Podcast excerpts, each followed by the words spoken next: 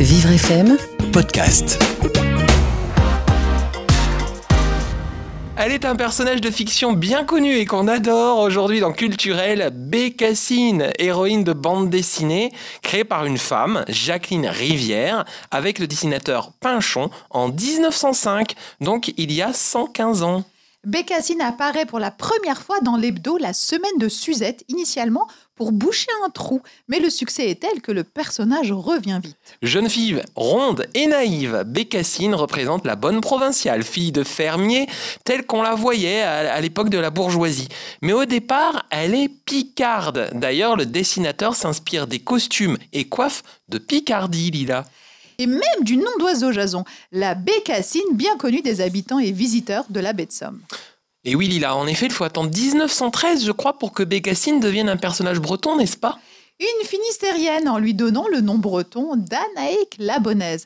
Ainsi, les auteurs évoluent sur ce personnage et décident de dépeindre les aventures d'une bonne petite bretonne, mais finalement avant tout celle d'une française. Malgré l'image un peu sotte qui lui colle à la peau, notre Bécassine est bien une jeune femme intelligente et à l'aise dans la société. Au fur et à mesure des ouvrages, on s'aperçoit qu'elle sait lire et écrire. Mais aussi qu'elle passe le permis de conduire, qu'elle voyage en avion et qu'elle prend le bateau.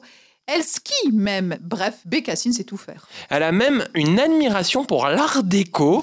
Pourtant, nombreux sont ceux à l'époque qui la décrient et qui la détestent. Et oui, et les Bretons surtout, qui trouvent qu'elle donne une vision simpliste et négative de leur peuple. En 1939, son entrée en figurine de cire au musée Grévin est chaotique. Un groupe breton vient détruire sa statue, la jugeant trop grotesque. Au même moment, l'adaptation de la BD au cinéma par Pierre Caron avec Paulette Dubost entraîne un tollé en Bretagne.